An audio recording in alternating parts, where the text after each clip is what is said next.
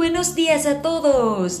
Otra vez nos encontramos aquí en el espacio de encuentro de conocimiento y hoy vamos a hablar sobre transhumanismo.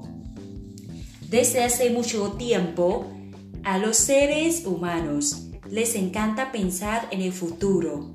Muchas personas creen que conocer las posibilidades de lo que será en el futuro pueden preparar para las desgracias que podrían suceder más adelante en sus vidas. Con la velocidad del desarrollo de la tecnología en el mundo actual, especialmente en los últimos años, los científicos han hablado sobre el transhumanismo, que se entiende como un movimiento intelectual y cultural para transformar y mejorar la vida humana. Así, la tecnología está reemplazando muchos trabajos humanos, particularmente en el campo de salud, de educación, de economía y política. Entonces nos preguntamos, ¿cómo será la vida humana en 50 años? ¿Será que los robots harán todos los trabajos humanos, desde servir, apoyar, acompañar y ser partes importantes de todas las familias y comunidades? ¿O hará la posibilidad de las pastillas mágicas para ayudar a aprender y memorizar en un instante todas las informaciones de cualquier cosa? Además, las máquinas automáticas tendrán las capacidades de reconocer las necesidades físicas y emocionales de los hombres dejaremos todo en manos de las máquinas y robots?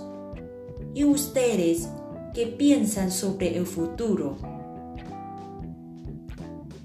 ¿Alcanzamos un mundo ideal en que no existan los momentos difíciles en trabajos, en las actividades en la vida cotidiana, incluso la relación entre los hombres, porque ya ¿Los robos y las máquinas harán todos?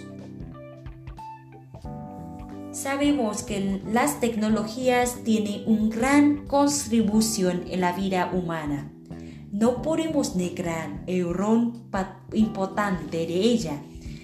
Pero la vida humana no solo tiene un fin de lograr éxito en trabajos, sino el ser humano siempre busca el sentir sentido de su existencia, que es el amor, la entrega en servicio. Además, el ser humano es un ser relacional que tiene la necesidad de contacto, de sentir, de escuchar y de compartir con los demás.